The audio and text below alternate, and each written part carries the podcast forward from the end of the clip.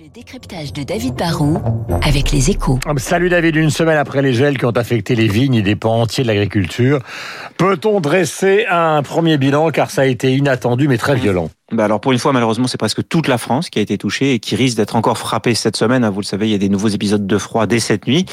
On a déjà eu des petits matins à moins 5, moins 10 degrés. Alors forcément, cela va provoquer des dégâts très très très très importants.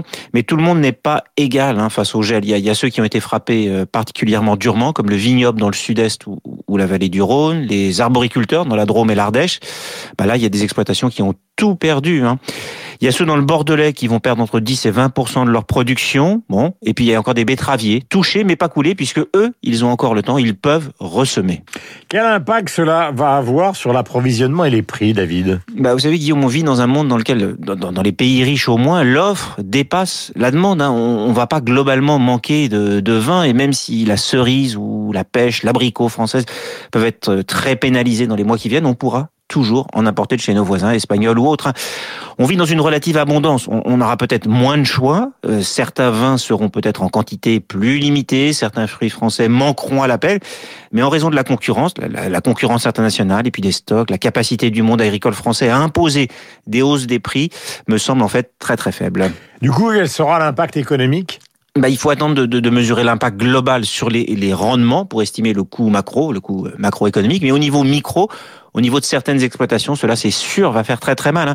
Surtout pour ceux qui ont cumulé ou accumulé la malchance, car depuis cinq ans, vous vous en souvenez, les incidents climatiques en fait se succèdent. On a eu euh, trop d'eau pour les céréales en 2016, un gel qui a fait très très mal sur les vignes en 2017, des sécheresses depuis euh, trois ans à répétition. Et on le sait, les, assurances et l'aide d'État qui va encore être euh, déclenchée aujourd'hui via le régime des calamités agricoles, bah ça, ça permet d'amortir le choc, mais ça ne compense jamais totalement le, manque à gagner. Et du coup, bah, de nombreuses exploitations n'ont pas les moyens d'investir dans, la protection qui devient de plus en plus indispensable. Quand les incidents climatiques se répètent tous les ans, il faut se protéger. Mais je vous donne juste un exemple. Une éolienne qui peut repousser le froid sur 3 ou 4 hectares, bah, ça coûte quand même 500 000 euros. Tout le monde n'a pas les moyens, surtout que les primes d'assurance, pour euh, ça c'est sûr, vont commencer à monter dès cette année. Merci beaucoup. Nous étions avec euh, David Barou. Le trophée Radio Classique avant le journal de 8 heures et Lucille Bréau. Euh, trophée de la semaine, l'équateur, donc opus 76 d'Aenden par le quatuor qui s'appelle Chiaroscuro. C'est la finale du quatuor qui s'appelle Lever du soleil dont nous écoutons quelques mesures.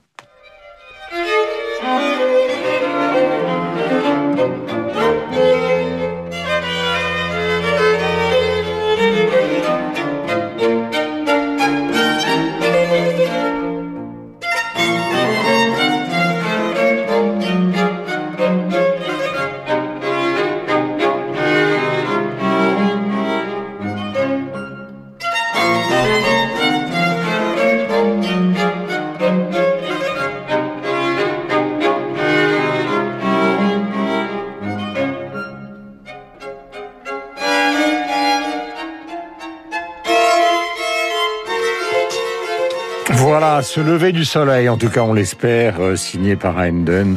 Trophée Radio Classique de la semaine, journal avec Météo. Et Lucille Bréau, vous êtes sur l'antenne Radio Classique et nous sommes...